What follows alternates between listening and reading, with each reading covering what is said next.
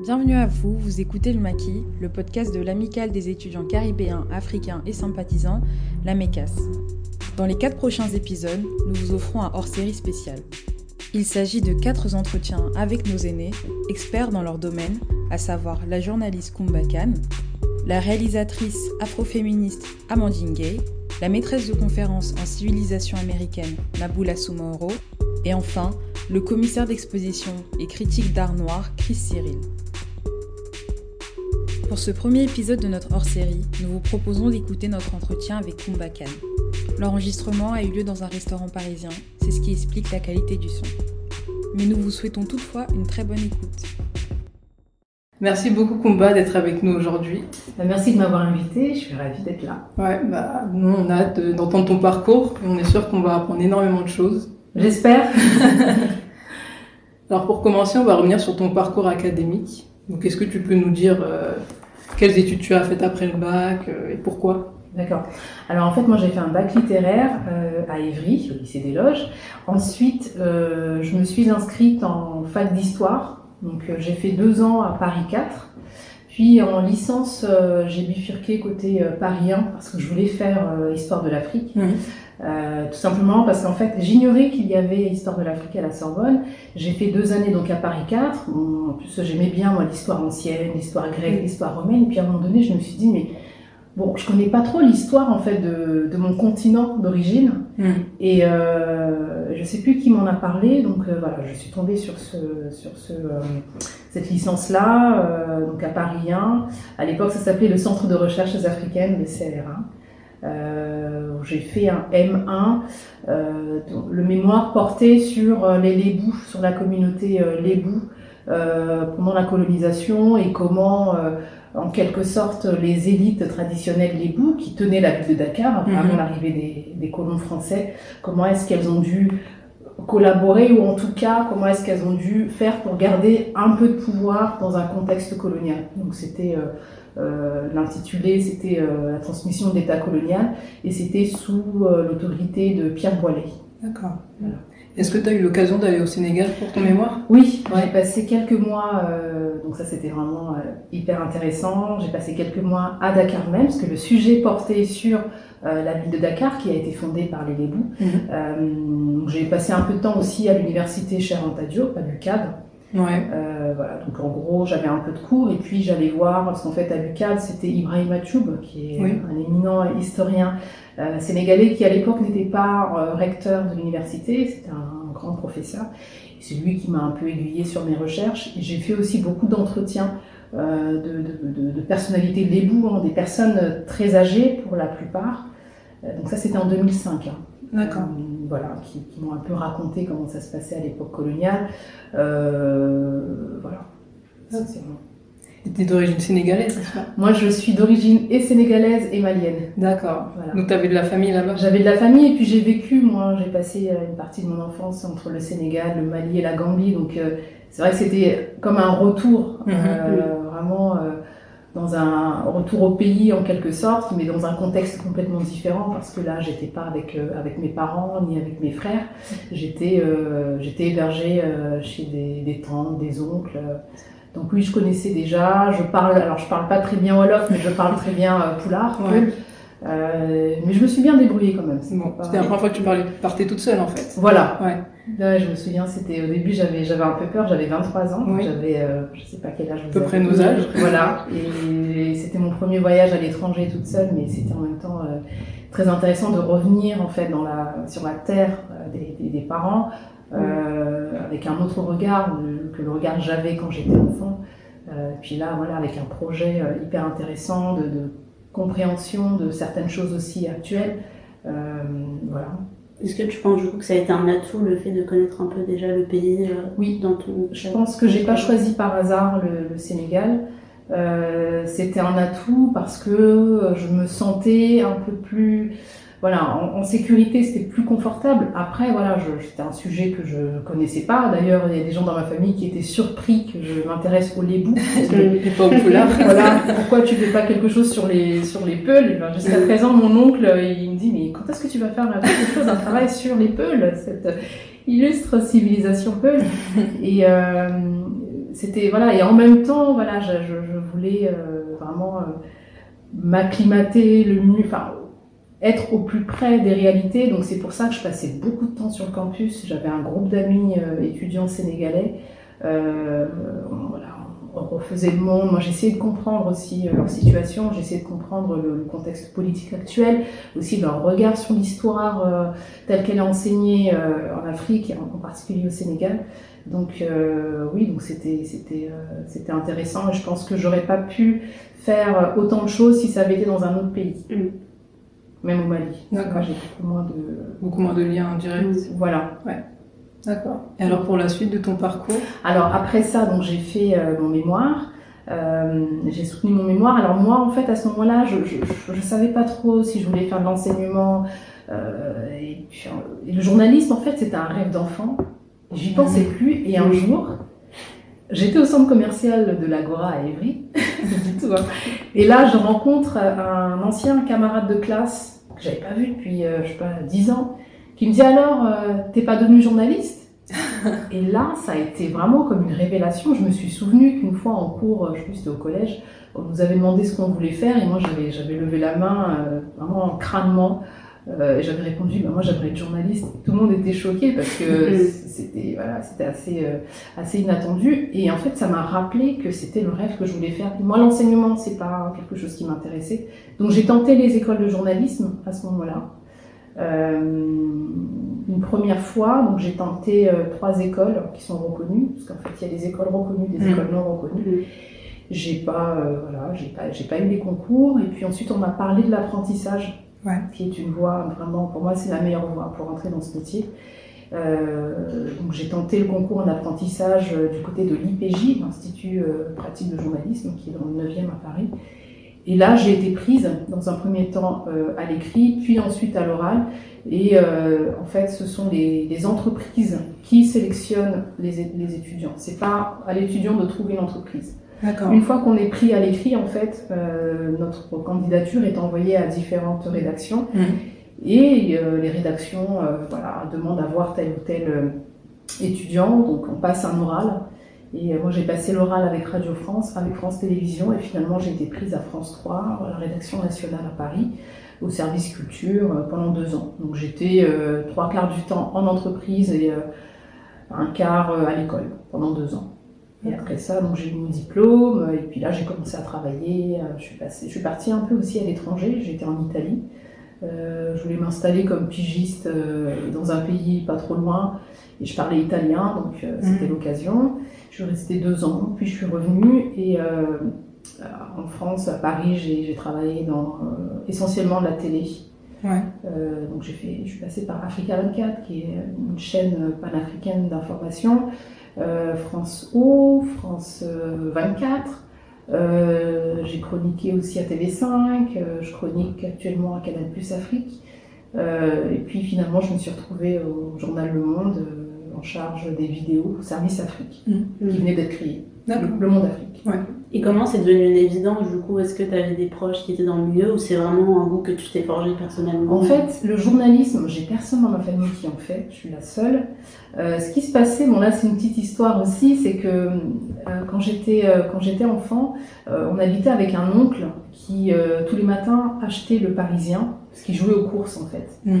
Et en fait, le Parisien, c'est un journalisme vraiment de proximité. Et moi, Ouais. j'adorais euh, lire euh, les faits divers. Mhm. Enfin, je lisais tout, les pages télé, tout ça. Et ça me- et en fait, je compilais comme ça. Et euh, je me disais, mais moi, j'aimerais bien faire ce métier, euh, voilà, de raconter des histoires, parce que j'aimais beaucoup, moi, le, euh, voilà, raconter les récits. C'est pour ça aussi que j'ai fait de l'histoire, parce que ce- tout ce qui est, qui- enfin, tout ce qui a trait à la narration, ça m'intéresse. Et, euh, et voilà, pour moi, c'était quelque chose, c'était évident, quoi, que j'allais, faire ça. Et puis à un moment donné, on oublie en fait. Mm. On oublie, on ne sait pas pourquoi, on suit voilà, telle ou telle voie. Mais euh, non, c'est pas du tout dans la famille. C'est en tout cas grâce à cet oncle aussi. Mhm. Qui, euh, puis c'était un oncle qui aimait bien débattre aussi, qui Ah oui, était euh, Oui. anticonformiste, qui était jamais d'accord avec mes parents. On en a toujours un comme ça. Oui. Voilà. Ah bah lui, on habitait avec lui, donc il lâchait pas l'affaire.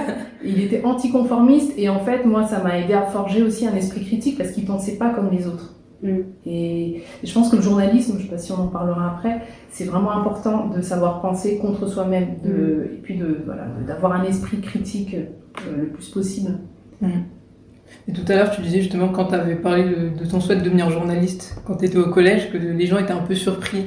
Est-ce Oui. que c'est par rapport à, à, la représentation, en fait, le fait qu'il n'y ait pas énormément de journalistes noirs en France Je pense, je Ouais. pense que, en plus, quand on entend journaliste, on pense tout de suite à, au présentateur. Ouais. Donc à l'époque, c'était Claire Chazal, euh, Patrick Poivre d'Arvor. Il n'y avait pas encore Harry Roselmack. Il n'y avait pas Harry Roselmack. Ouais. Alors, Roselmack, c'était en 2005. C'est vraiment le moment où, justement, euh, c'est après les révoltes. Les révoltes non, je pense que c'est 2006 peut-être, du coup. Mhm. Euh, les, Il y a votre en banlieue. Ouais, c'était juste après. Non, non, il n'y avait pas de, de, de visage qui nous, qui nous ressemblait, mais moi, bizarrement, ça me paraissait pas fou. Enfin, je, je me disais, non, mais c'est possible. Mais c'est vrai que les camarades, euh, je sais pas, pour eux, journalistes, c'était peut-être un métier euh, pour les autres, pas pour les gens comme nous, des quartiers populaires, euh, Mm. avec nos noms et nos têtes d'étrangers.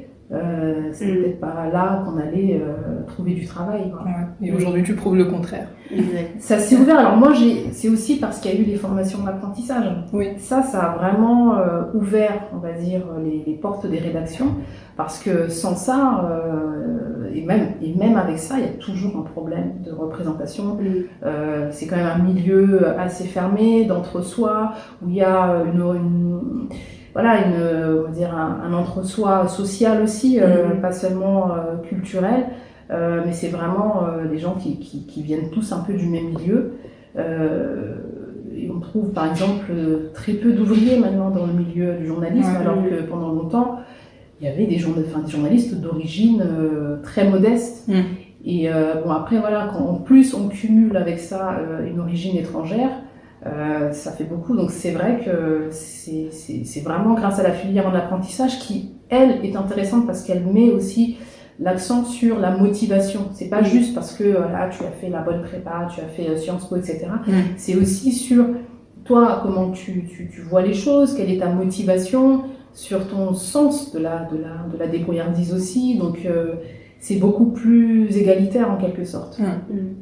Et comment ça s'est passé justement tes premiers pas dans le monde du travail en tant que jeune dur. femme noire euh, Alors déjà en apprentissage, c'était violent. Ah Et ça, on n'était pas préparé. On nous a pas préparé à cette entrée dans un. En plus, on était les premières promotions euh, en apprentissage. Ah oui, Donc euh, voilà, Mm. on était les premières euh, et en fait, euh, enfin, on était la, la deuxième promo et on n'a pas été très bien accueillis dans les rédactions. Moi, j'ai eu droit à des, à des commentaires de collègues. oui, les gens comme toi prennent la place euh, de nos neveux, de nos enfants. Euh, parce que évidemment c'est un métier qui se transmet de père en fille euh, ou, de père, ou de mère en fils quoi mais c'était ils ont eu l'impression que du coup on était en train de, de- de court-circuiter le système et qu'on faisait rentrer euh, voilà, des gens qui n'ont pas le profil. Donc c'était assez violent et on se retrouvait, je me souviens, tous les midis euh, entre nous et on échangeait, et on discutait. Il y en avait qui vraiment le vivaient mal, il y en a qui ont arrêté le métier après les deux ans parce Ah oui. que on nous dit pas ça quand on est à l'école. On Mm. nous dit pas. euh, par contre, ça va être dur pour vous parce que vous êtes perçu comme non légitime en fait. Et cette question de la légitimité, elle est centrale dans ce Mm. métier, euh, comme dans d'autres métiers, je pense, euh, quand on est différent, Ouais. on est toujours, euh, on a toujours ou l'impression qu'on est perçu comme tel et donc peut-être moins légitime.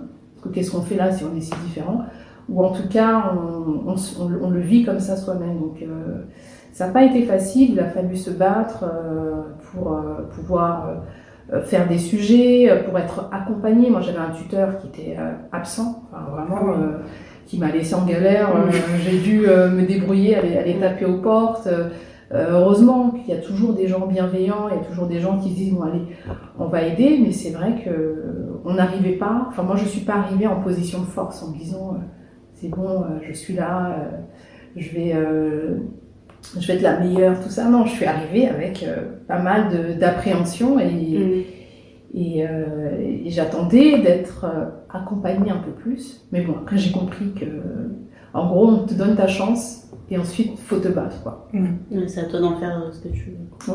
D'en faire beaucoup, Oui. beaucoup, beaucoup. Mm.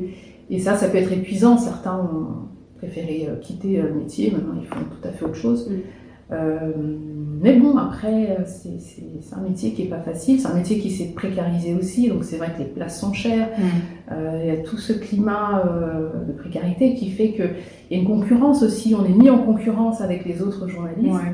avec les autres, les autres étudiants qui, eux, ont payé voilà, des frais d'inscription, parfois 4 000 euros, 5 000 euros, qui se sont parfois endettés. Euh, donc tout ça, c'est vrai que ça crée des difficultés. Quoi. Est-ce que tu pourrais nous dire du quoi, enfin du coup pardon, en quoi consiste euh, ton travail quotidiennement? Alors là, maintenant, donc, je suis au Monde Afrique, euh, service Afrique du journal Le Monde. Euh, moi, j'ai été recrutée pour euh, tout l'aspect vidéo, parce que les vidéos, ça marche bien. Enfin, vous savez, Oui, c'est vrai. Voilà, en ligne, euh, ça voyage, donc euh, c'est c'est vraiment bien pour toucher euh, un public plus large. Donc moi, je fais des vidéos sur l'actualité. euh, ça peut être des entretiens. Là, par exemple, je travaille sur une vidéo euh, autour de l'indemnisation coloniale après les abolitions. Donc euh, euh, c'est un sujet histoire. Moi, j'aime Mm. beaucoup les sujets d'histoire. Euh, ça peut être ça, ça peut être euh, une vidéo d'actualité. Par exemple, là au Sénégal dernièrement, il y a eu une, une révolte populaire, on peut dire en quelque sorte, Mm. ex- extrêmement violente. Euh, voilà, il fallait raconter ça rapidement en images. Donc ça, c'est pas moi qui l'a fait, mais c'est ma, ma collègue. Donc euh, voilà, on prend des images d'agence, l'agence France Presse ou Reuters, et on monte une vidéo de quelques minutes qui explique euh, l'actualité chaude. Ça peut être ça. Après, ça peut être aussi d'aller sur le terrain. Donc dernièrement, j'étais en République démocratique du Congo pour une série de reportages, notamment sur les pesticides, l'écologie, etc. Euh, là, je repars normalement dans quelques semaines, toujours au Congo, pour, euh, pour parler de santé. euh. Donc voilà, c'est assez varié. Euh, je fais aussi parfois des reportages écrits. euh. quelque part, c'est une chance aussi parce que je peux toucher un peu à tout. Je peux toucher, là, on va faire aussi des podcasts bientôt, normalement. Euh, je peux toucher à l'écrit, je peux toucher à l'image. Euh, voilà, c'est, euh, moi, je suis plutôt contente. Quoi.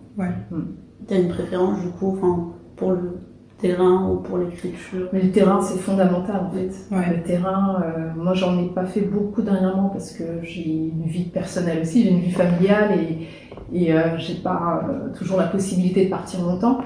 Euh, mais c'est fondamental, c'est la base de notre métier, c'est d'aller voir les gens, c'est de recouper les sources, c'est de trouver de l'information, c'est Ouais. c'est d'aller chercher l'information.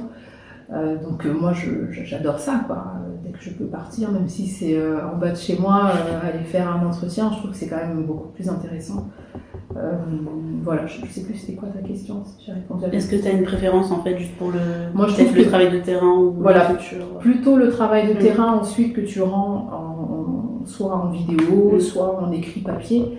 Euh, après, on n'a pas forcément toujours la possibilité de partir, parce que c'est aussi un budget, ça coûte plus cher. Et aujourd'hui, le journalisme, euh, globalement, c'est un journalisme de desk, c'est un journalisme assis. C'est-à-dire que les informations viennent à nous, euh, les dépêches Ouais. AFP, euh, Mm. ensuite, voilà, on réécrit un peu, les vidéos, c'est pareil. Euh, sinon, on passe des coups de fil, mais c'est vrai que globalement, T'es de moins en moins de terrain. c'est moins en moins le terrain. C'est Ouais. de moins en moins le terrain. Pour revenir un tout petit peu en arrière, quand tu disais que tu voulais devenir journaliste quand tu étais plus jeune, mais est-ce que tu t'imaginais euh, devenir journaliste spécialement euh, par rapport à l'Afrique? Alors l'Afrique, moi, ça a vraiment été, c'était une, évidence parce que en fait, euh, comme j'ai fait euh, l'histoire de l'Afrique, Ouais. alors je dis histoire de l'Afrique, ça a l'air très général comme ça, mais c'est le nom du cursus. hein. C'est-à-dire qu'après il y a différents euh, Spécialisation. spécialisation, spécialisation, euh, voilà. Mm. Euh, donc moi, c'était évident que si je quittais l'histoire, je ferais toujours quelque chose en rapport Avec avec, l'Afrique. avec le continent. Ça, ça me paraissait évident. J'ai passé quelques années dans des rédactions où je traitais que de la, de la France. Ouais. Bah, c'est pas trop mon truc en fait. Mm. Donc euh, pour moi, c'était c'est vraiment un choix. Je sais qu'il y a des journalistes euh, Afrique qui sont là un peu par dépit, Qui n'ont pas trouvé ailleurs et on les met là. Moi, c'est vraiment un choix et euh, ça me voilà, ça me paraît évident en fait. C'est une continuité dans, dans mon parcours. Est-ce que tu envisagerais dans le futur de travailler pour des médias africains directement sur le continent? Alors j'ai travaillé pour un média africain qui n'était pas, euh, enfin qui était à Saint-Cloud, Africa 24. Africa 24. Ouais. Euh, bon, sans commentaire. Euh, non, mais c'était une, c'était une très bonne expérience. Ouais. Ça m'a vraiment formée. ça te forme, ça te forme, ça te tord, Oula. ça te forme. Mais euh, ouais, moi j'aimerais bien, bon, voilà, comme je disais, j'ai une vie familiale, il faut aussi euh, Prendre ça en compte, ouais. Mm. prendre ça en compte. Mm. Mais euh, je pense que si- à vos, à vos âges, là, 24-25 ans, moi, je trouve que c'est génial si on n'a pas trop d'attaches, pas trop de contraintes, euh, de partir comme ça et de travailler sur le continent. C'est super, même si c'est euh, un stage, même si Ouais. c'est quelques, quelques semaines. Mais euh, moi, j'aimerais bien effectivement repartir euh, quelques temps, travailler là-bas. Euh, quand je dis là-bas, ça serait plutôt le Sénégal, du coup. Mais bon, voilà, tout ça, c'est des projets qu'il faut, qu'il faut mûrir et qui peuvent prendre du temps. Mais ouais, travailler pour un média africain, moi, je, je, je trouverais ça hyper intéressant, quoi. Euh, C'est, c'est... Parce que c'est vrai qu'il y a une- un grand paradoxe, travailler sur l'actualité africaine depuis Paris. Ouais, ça, c'est un paradoxe euh, qui, est, euh, qui, moi, m'interroge, me questionne beaucoup parce qu'on a un regard qui est forcément un regard d'ici. Ouais. même si on a de- des origines africaines, même si on a des origines, même, même si on a vécu là-bas, je pense qu'à un moment donné, notre regard est formaté aussi par la société dans laquelle on est. Donc après, bon, on apprend aussi à déconstruire, on se pose des questions, on se demande. Euh, nous, ce qu'on voit, c'est quand même les productions du Monde Afrique sont euh, majoritairement lues et vues depuis le continent maintenant. Ah, quand même. Pendant Ouais. longtemps, c'était la diaspora. Mhm. Maintenant, c'est vraiment le continent, euh, justement, Sénégal, Côte d'Ivoire. Il y a pas mal de pays euh, ouest-africains qui, qui nous suivent. Donc, ça veut dire qu'on n'est pas trop, pas trop éloigné, mais il y a tellement de sujets qu'on ne voit pas parce qu'on est à Paris. Ouais. Euh, Il y a tellement de choses qu'on ne comprend pas. Moi, je pense qu'on ne peut pas tout comprendre euh, en étant euh, loin. D'ailleurs, je me dis toujours, mais t'imagines si euh, il y avait euh, un, un service France dans un, un journal africain où on écrirait depuis Dakar, Bamako, sur l'actualité française, avec un gros service comme ça, et pas juste reprendre des, des, euh, des dépêches, donc avec du reportage et tout. On n'y pense pas Oui, dans non, ce que. ce regard inversé. Et en fait, c'est important toujours d'avoir ça en tête, de se dire attention, ton regard, il, il est aussi euh, façonné par euh, voilà, où tu vis, qui tu es, et on est un peu loin. C'est pour ça que le terrain, c'est hyper important, Mm. pour se reconnecter autant que possible avec les réalités locales. euh, Parce que les sociétés africaines, comme toutes les sociétés, elles sont en mutation, elles changent.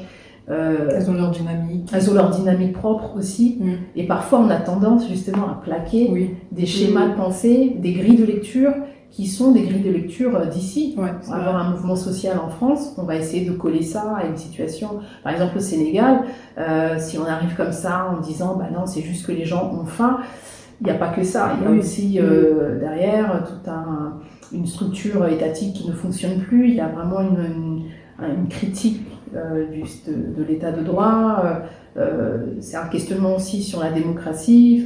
Et en même temps, parfois, ça nous apprend aussi des choses sur ici, c'est-à-dire qu'en en voyant ce qui se passe dans certains pays, moi je trouve que ça éclaire beaucoup les situations euh, en France. Parfois, je, je voilà, j'essaie de faire un peu l'aller-retour. Ouais. C'est pas simple. Ouais.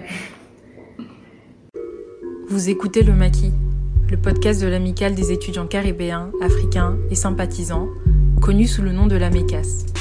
Nous sommes une association étudiante panafricaine affiliée à l'Université de Paris 1 Panthéon-Sorbonne.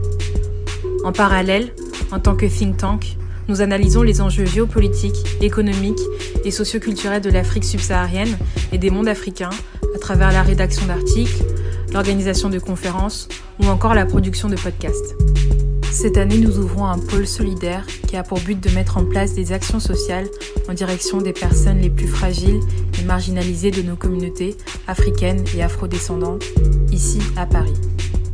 Si vous avez une sensibilité pour le panafricanisme, que vous portez un intérêt pour les questions d'économie, de politique, de sécurité, de genre, de culture, de société en Afrique subsaharienne et dans les mondes afrodescendants, que vous soyez étudiant, étudiante ou jeune professionnel, n'hésitez pas à rejoindre notre équipe. N'hésitez pas à lire nos articles, à regarder nos vidéos, à écouter nos podcasts, à tout simplement suivre notre actualité. Je vous souhaite une très bonne écoute. Et euh, du coup, quelles seront les, les qualités que devrait posséder un journaliste, et plus particulièrement un journaliste qui voudrait travailler vers l'Afrique, selon toi?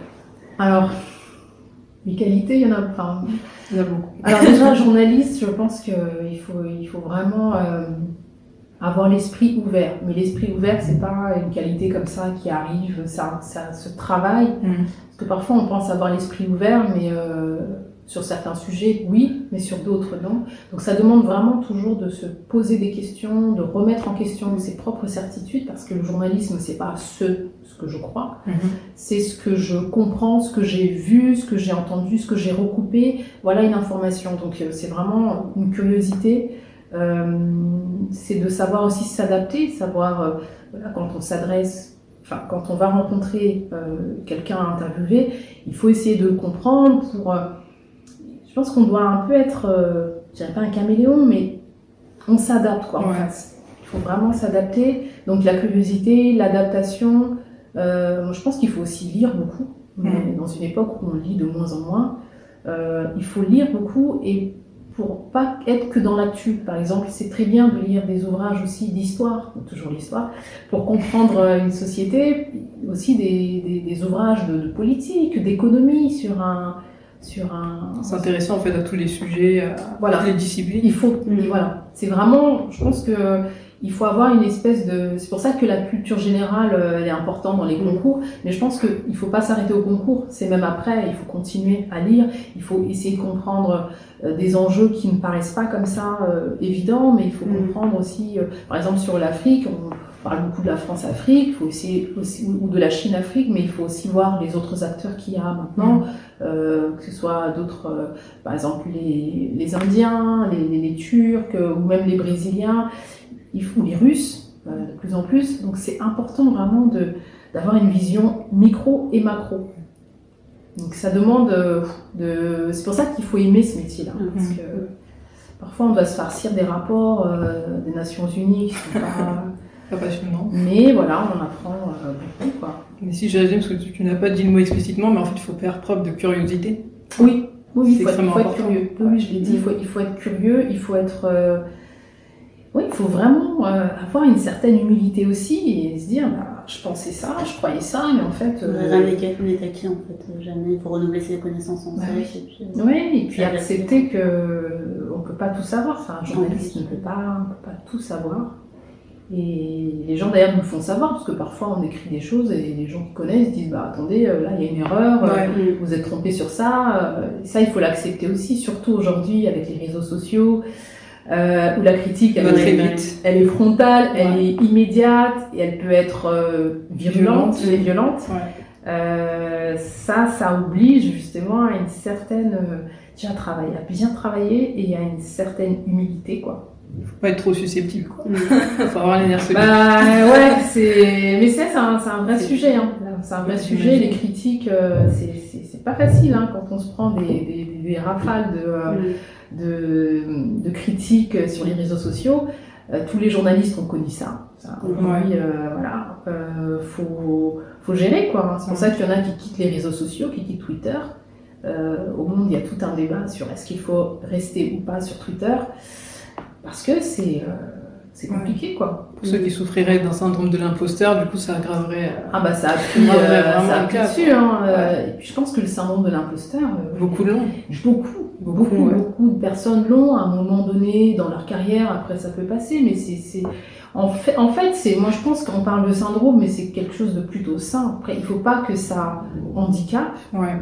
mais ça oblige à, à se remettre en question. Après, voilà, c'est toujours effectivement la, le dosage. Quoi. Il faut pas que ça soit quelque chose qui, qui empêche de, de, de, de travailler, de se sentir à l'aise. de- Mais oui, enfin, syndrome de, de Ouais. l'imposteur, c'est un peu partout. Quoi. Et du coup, autour de toi, parmi tes proches, tes amis, enfin ta famille, est-ce que tu reçois des critiques? Qu'est-ce que tu, en, qu'ils entendent généralement sur ton travail? Euh, alors, non, mes proches, euh, ils, enfin, ils critiquent pas trop. Parfois, mes frères euh, me disent Ah, tiens, euh, tu as écrit ça là, sur tel sujet.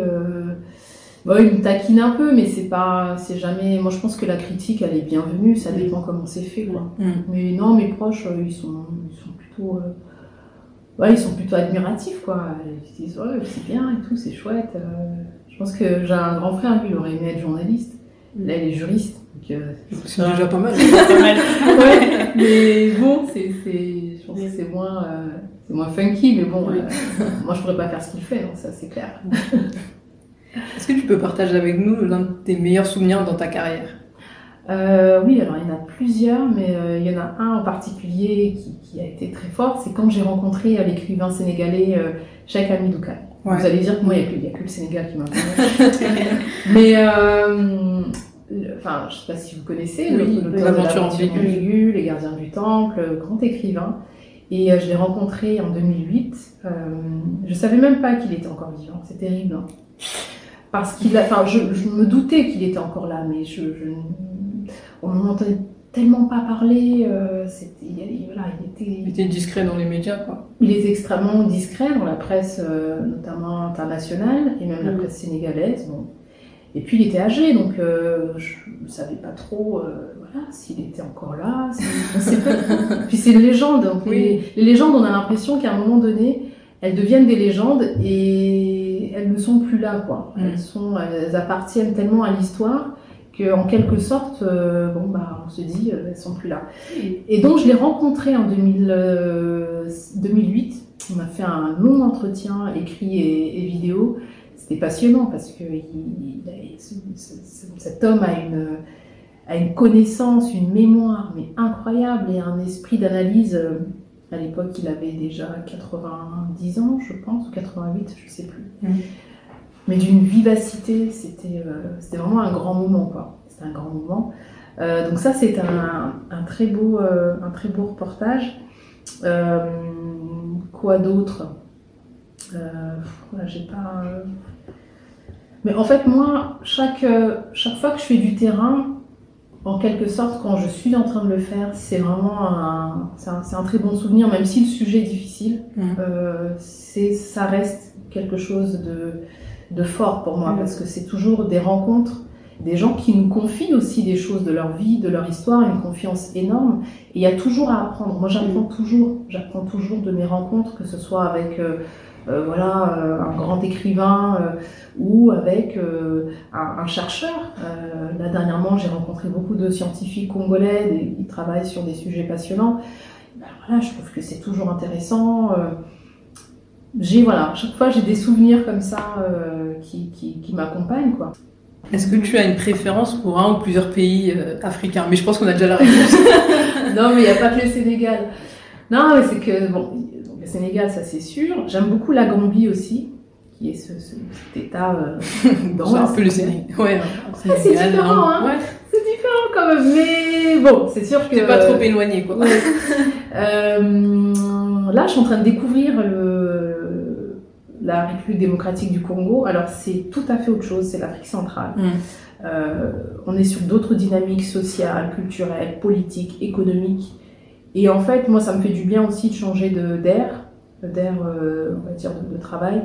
Euh, parce que voilà, là, on est confronté en plus à un, un pays énorme qui est, enfin, voilà, qui, qui, qui a des, des possibilités, un potentiel incroyable, humainement, écologiquement.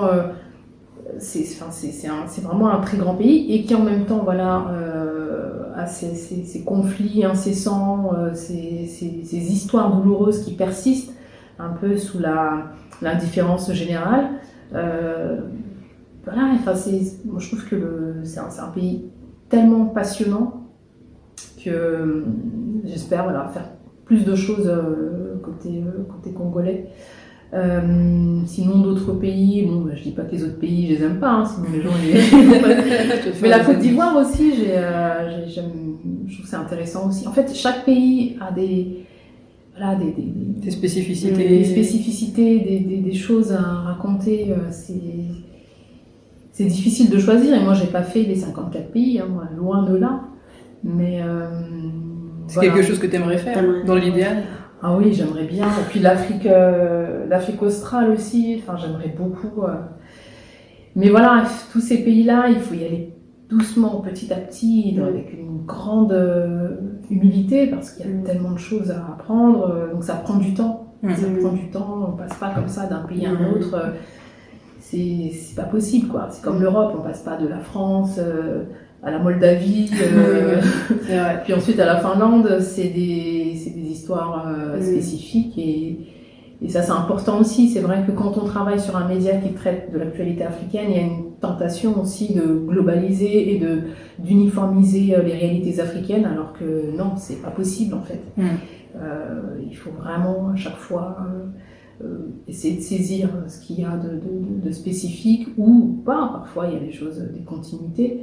Mais, euh, mais voilà, il y a beaucoup de, il y a beaucoup de choses. Après, en plus, dans chaque pays, il y a des, moi, il y a des, enfin, les questions qui m'intéressent, c'est les questions beaucoup des, de féminisme, euh, de femmes, euh, d'écologie. Donc, euh, dans chaque pays, dans chaque, même au sein même d'un pays, il y a des euh, spécificités, euh, ville, campagne, milieu social. Euh, donc, bon, c'est, c'est vraiment sans fin, quoi.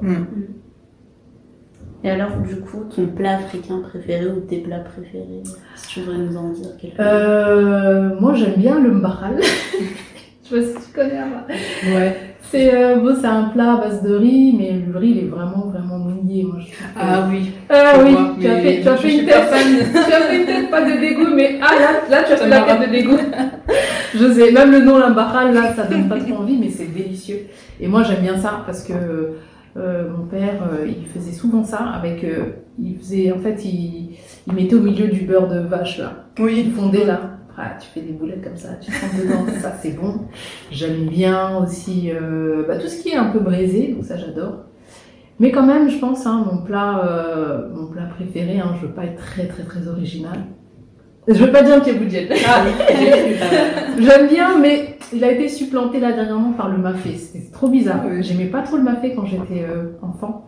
Mais là maintenant, euh, comme je le maîtrise bien, je j'aime bien le mafé, que ce soit soupe kanji, donc avec euh, les gombos ou euh, avec la pâte d'acatine. Euh, voilà. Je, franchement, je, je, il y a plein de plats et encore ça, c'est que des plats. J'aime bien les plats du village aussi. Ils sont Ouais. avec le mil et tout. Euh, Le fogno. Le lard. le- oui, c'est bon aussi. En fait, moi, je retrouve, parce que quand j'étais petite, ma mère, elle faisait ça, faisait ces plats-là, je dis là, non, mais fais-nous des pâtes, des frites avec du poulet, toi aussi. On est en France. On est en France. euh, et, en fait, euh, et en fait, en grandissant, c'est marrant, hein, mais tout ça, ça change et j'apprends vraiment, je j'aime vraiment les plats, euh, les plats de chez nous, quoi. Il y a...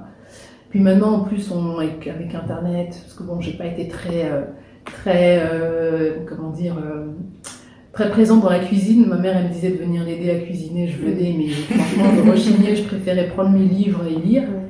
Euh, donc, j'ai pas été très assidue. Je peux comprendre. Mais maintenant, voilà, maintenant, je me rattrape. Et puis, ma mère, maintenant, elle est quand même, euh, voilà, elle, elle m'aide aussi, quoi. Mais Mm. euh, du coup, c'est c'est bien, parce que je, je redécouvre des plats. Euh, je fais moi-même mes, mes recettes, donc ça, c'est chouette, quoi. Alors, juste avant peut-être de revenir au mot de fin, est-ce que tu pourrais donner des quelques conseils à des personnes, des étudiants qui aimeraient suivre un peu ton parcours? Euh, alors, moi j'ai donc j'ai j'ai été dit- enfin je suis sortie de l'école en 2007, donc ça fait déjà euh, 13 ans, 14 ans. Ouais, 14 ans, ouais. Ah. Non, 2009 je, je suis sortie. Donc ça fait, ça fait 11 ans. Entre temps, en fait, le marché a beaucoup évolué. Euh, c'est vrai que moi j'ai un parcours assez atypique aujourd'hui, donc passé par la fac, puis ensuite euh, euh, entrer dans une école de journalisme. Aujourd'hui, euh, les étudiants, j'ai l'impression, enfin, peut-être que je me trompe, mais j'ai l'impression qu'ils font bac, prépa, école reconnue et euh, stage, enfin d'été là, Mm. mais c'est d'été, puis ensuite ils, ils trouvent du travail. Euh, moi, je trouve que c'est bien de passer par la fac parce qu'il y a des choses qu'on apprend qu'on n'apprendra pas euh, dans une grande école ou Ouais. même en prépa. Je trouve que ça donne une culture générale. Moi, sans, sans le passage en- à la fac, par exemple, je ne me serais pas intéressée à l'actualité africaine. Et finalement, le fait d'avoir euh, cette, euh, ce bagage-là, ce bagage universitaire d'historienne, d'historienne, pardon, euh, ça m'a permis de trouver du travail parce que je me suis en fait, euh, je me suis euh, singularisée par rapport à d'autres parcours Mm. plus classiques. Donc c'est devenu en fait une force d'avoir cet atout Afrique euh, pour trouver du travail. Surtout que là, maintenant, il y a vraiment une grosse demande pour l'actualité africaine. Donc, euh, moi, je pense que c'est bien de passer par la fac. Euh, après, si on est pressé, si on a envie de, voilà, de peut-être de mettre aussi plus de chance de son côté, bon, bah, faut, il faut faire le, le parcours classique. Hein, mais le problème, c'est que ça a un coût et c'est excluant en fait pour beaucoup de, de jeunes. Donc, moi, je dirais voilà, faire comme on peut. Après, la fac, c'est bien, mais si on peut peut-être faire une prépa. Euh, pour le parcours euh, et puis ensuite pour la motivation euh, moi il y a quelque chose qui m'a beaucoup manqué dans mon parcours Mhm. c'est d'avoir un peu des mentors Ouais. euh, des tuteurs des gens vraiment qui m'accompagnent ça je trouve que c'est ça a beaucoup manqué notamment des, des oui des, des journalistes euh, hommes ou femmes euh, qui ont des origines étrangères et qui auraient pu au moment où c'était difficile parce qu'on n'en a pas trop parlé être une femme noire journaliste Ouais. c'est pas facile. Mm. Je même, aujourd'hui, Ouais. même aujourd'hui, je suis confrontée parfois dans mon, dans mon métier à des, à des réflexions euh, euh, sexistes ou racistes. Ouais. Ça, ça, les deux en même temps, les deux en même temps. euh, je suis en plus musulmane, donc euh, bon, voilà, il y a parfois Ça euh, s'accumule. le combo. euh, et c'est le- et, et ouais, et c'est vrai que en fait, euh, il y a vraiment besoin d'avoir des, des personnes qui sont déjà passées par là, qui sont expérimentées euh, et qui peuvent aussi rassurer, parce que je pense qu'on se sent très seul quand on fait ce métier-là et qu'on a le profil qu'on a. Euh, donc, euh, essayez de trouver des gens qui peuvent voilà, vous accompagner. des, des grandes sœurs, des grands frères, des tuteurs, Mm. des gens qui vous diront aussi, voilà, là, vous, vous- là, là, ça va pas en fait, tu dois, des gens avec qui vraiment on peut se confronter. Donc essayez, il faut être curieux, il faut, il faut, il faut pas hésiter à aller voir. Euh, voilà, on repère quelqu'un qui fait des choses intéressantes, allez la voir. C'est un métier qui demande vraiment de l'audace, donc Mm. il faut y aller. Il Ok. faut, il faut, euh, c'est pas de mettre un pied dans la porte, il faut défoncer la porte en fait, Mm. constamment, tout le temps. Euh, et puis quand on n'a plus l'énergie, il faut avoir des gens avec qui on discuter. Moi, j'ai de la chance, j'ai plein d'amis euh, journalistes euh, avec qui on discute régulièrement de ce qu'on vit, de ce qu'on traverse. Ouais. Alors, et aussi, voilà, de nos joies, des, des, des sujets qui nous passionnent. euh, et ça, c'est important, je pense, vraiment, parce que sinon, on se sent seul, on se sent isolé, on se sent pas compris, on se sent pas à la hauteur, on se sent illégitime. Et ça, ça fait beaucoup de tort. Je pense qu'il y a beaucoup de journalistes qui se sentent tellement pas à leur place que ça va avoir un effet euh, pervers sur leur carrière, c'est-à-dire qu'ils vont pas se sentir à leur place, ils vont se saboter, effectivement, ils vont faire un travail qui sera peut-être pas à la hauteur, Mm. et ça va alimenter euh, C'est un cercle vicieux. c'est un cercle vicieux. Et au final, on se dit bah j'y arrive pas. Parce que je suis pas à ma place. Non, c'est pas ça, c'est que on n'a pas forcément les mêmes armes au départ, donc il faut vraiment s'armer quoi. Il faut s'armer, enfin c'est très intéressant, c'est très intéressant, c'est très important, je voulais dire, Ouais. De s'armer, euh, de taper aux portes, d'aller voir les gens, de discuter, de demander, de produire soi-même des choses. Après, je sais qu'on est pris parfois dans une logique de il faut manger, Ouais. Parfois, on a des familles derrière nous qui C'est comptent sur nous. Ils se disent bon, euh, c'est bien là tes études là, mais euh, oh, Faut faire rentrer l'argent. papa est vieilli, Mm. maman elle est fatiguée. Donc euh, les ménages là, on peut plus quoi à notre âge. Mm. Donc il faut il faut ramener, il faut ramener l'argent. C'est pour ça que c'est compliqué, mais en même temps j'ai envie de, j'ai pas envie de décourager les, les gens quoi. Faut y aller, il faut y aller. Et puis si c'est pas ce métier, ça sera un autre. Ouais. Ça sera un autre, mais on aura appris des choses. Et le tout, c'est d'arriver à, à rebondir, quoi. Parce que même si on est journaliste aujourd'hui, demain, on ne sait pas ce qu'on ce qu'on fera. Enfin, c'est- C'est vrai. c'est plus comme avant, où c'est à vie, euh, enfin, jusqu'à la retraite. Là, euh, moi, je vois dans, mon- dans, dans le journal où je travaille, mais il y a tout le temps des gens qui arrêtent ce métier faire autre chose. D'accord. Donc, euh, il faut aussi garder ça à l'esprit que, euh, bon, bah, c'est pas non plus. C'est important, mais si ça marche pas, il faut faire autre chose. Mais ça peut marcher en tout cas. D'accord. Ok. Bah, du coup, notre interview euh, touche à sa fin. C'était très enrichissant. Merci beaucoup. J'espère que voilà que j'ai pas été euh, Ah non, mais c'était très inspirant comme parcours. Bon bah super. remercie. Et euh, voilà donc euh, moi je suis euh, toute disposée si à répondre à des questions, à peut-être donner des conseils. Je le fais un peu parfois quand j'ai le temps. Donc voilà faut pas faut pas hésiter. Sinon, je peux aussi orienter vers d'autres personnes peut-être plus compétentes par rapport à la question. Mais c'est vraiment important de, de, de se de pas rester seul, quoi. C'est vraiment vraiment important et de savoir qu'aujourd'hui il y a une génération de journalistes euh, non blancs Ouais. qui est en train, euh, qui est là, qui qui était là déjà avant mais qu'on voyait moins. Et là, c'est vrai que moi je vois des, des, des profils plus jeunes, il y en a de plus en plus. Donc euh, donc ça c'est intéressant.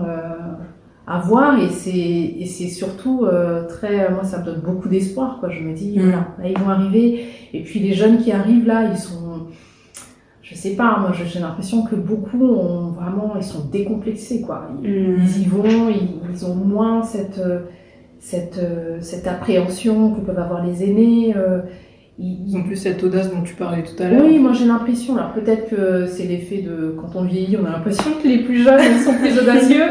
C'est peut-être ça, mais en tout cas, euh, faut continuer quoi. Il faut y aller, il faut, faut pas.